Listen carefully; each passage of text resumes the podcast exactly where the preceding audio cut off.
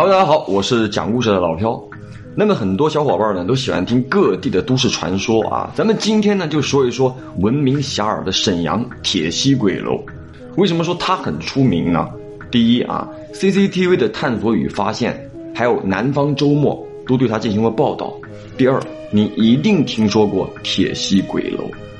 那么其实呢，准确来讲呢，铁西鬼楼呢就是一栋烂尾楼，位于沈阳市铁西区永善里小区。这栋鬼楼呢，曾经把拆迁办的人都吓跑了，一直空置至今，没有人敢靠近。那么有人呢就会好奇了，哎，老朴，他怎么就这么牛呢？怎么就不敢靠近他呢？为什么呢？他一建好就那么厉害吗？哎，听老朴呢给你们吹一吹，不对啊，是讲一讲。好了，这个时间呢，来到一九九零年，沈辽中路三十一号、三十三号楼呢建成了，居民是陆陆续续住了进去。当时的这个铁西楼呢，它不过是一栋普通的民房，但慢慢的诡异的事情呢越来越多。那在这个东北啊，到了冬天，天呢会黑的特别早，一般呢下午四点多呢天就黑透了啊。那回到家做饭，往往呢已经五点多了。九十年代那个时候呢，大楼里都没有普及用电灯，很多居民呢要点蜡烛才能看清东西嘛，洗菜做饭。然而怪事儿来了，明明是已经切好放在案板上的菜，等你油热好，准备呢把菜下锅的时候，案板上的菜居然就没了。那么诸如此类的怪事儿呢，铁西楼里的住户们就遇到过很多。当然啊，白天呢就还好，一到晚上啊就很怪了。不知道是哪个楼层，总是会发出那种女人的哭声，而且呢，整晚都不会停，每次到天快亮的时候啊，才会消停。那更可怕的是什么呢？住在楼里的居民经常在第二天早上，他发现自己居然说躺在地上或者楼道里，更有甚者，醒来的时候呢，哎，发现躺在别人的床上，但是别人睡之前呢，都会把门锁好，人是怎么进去的呢？那如果说用梦游来解释的话，为什么会有好几户居民遇到同样的怪事儿呢？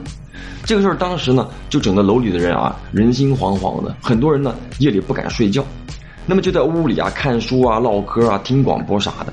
那怪事儿又来了，你会听到自家门外啊有人敲门，但是你开门跑过去一看，哪有什么人呢？就慢慢的啊，这种怪事儿就发生的越来越频繁了。很多居民呢都受不了这些灵异事件的骚扰了，搬走了。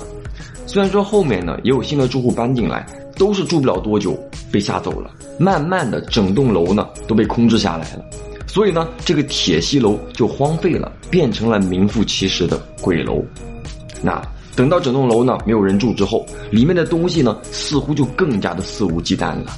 明明楼里已经没有人了，但是这个窗户会无缘无故的自动打开。那据说呢，当时有很多住在铁西楼对面的居民呢，都曾看到晚上啊，在那个铁西楼空置的房子里，窗户前三三两两的站着大大小小的人，一动不动的杵在那儿，一杵就是一宿。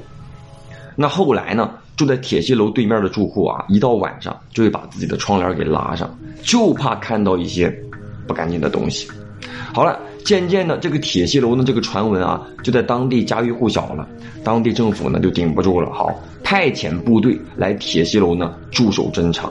结果部队的人员晚上睡在床上啊，第二天一早全部都莫名其妙的睡到了楼顶天台上。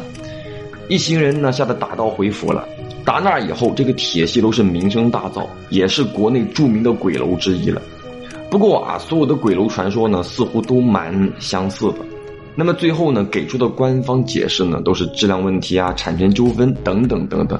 到底是真是假呢？这个呢，就要靠当地的网友来好好的分析分析、评论评论了。好了，我是讲故事的老朴，让我们稍等一下。听到这里的呢，一定都是我的真爱粉了。那么最近呢，更新啊不是特别的频繁，为什么呢？曾经老朴说过要把咱们讲过的故事呢都拍成视频，嗯，所以呢最近一直在忙工作室的事情，现在呢已经快装修的差不多了，呃，应该会在十二月四号到六号的时候呢，就整个装修结束了。然后最近呢也在招人，呃，我们的工作室呢不但会把一些精彩的故事拍成视频，同样呢也会写出更多。精彩的原创故事来分享给每一位爱听老朴讲故事的。好朋友。呃，说真的啊，最近一段时间更的确实是比较拉胯啊，而且呢，今天我看了一下，收到五点五万条戳，有点不太好意思啊，对不起各位。等我们这个工作室呢上了轨道之后，这个老票的更新呢一定会保持以前的速度啊，至少是两天一条。那么另外呢，就是我在只有一两万订阅的时候呢，我就答应了很多网友啊，我们一百万的时候呢会来一次女装，这个事儿呢我也记在心里了。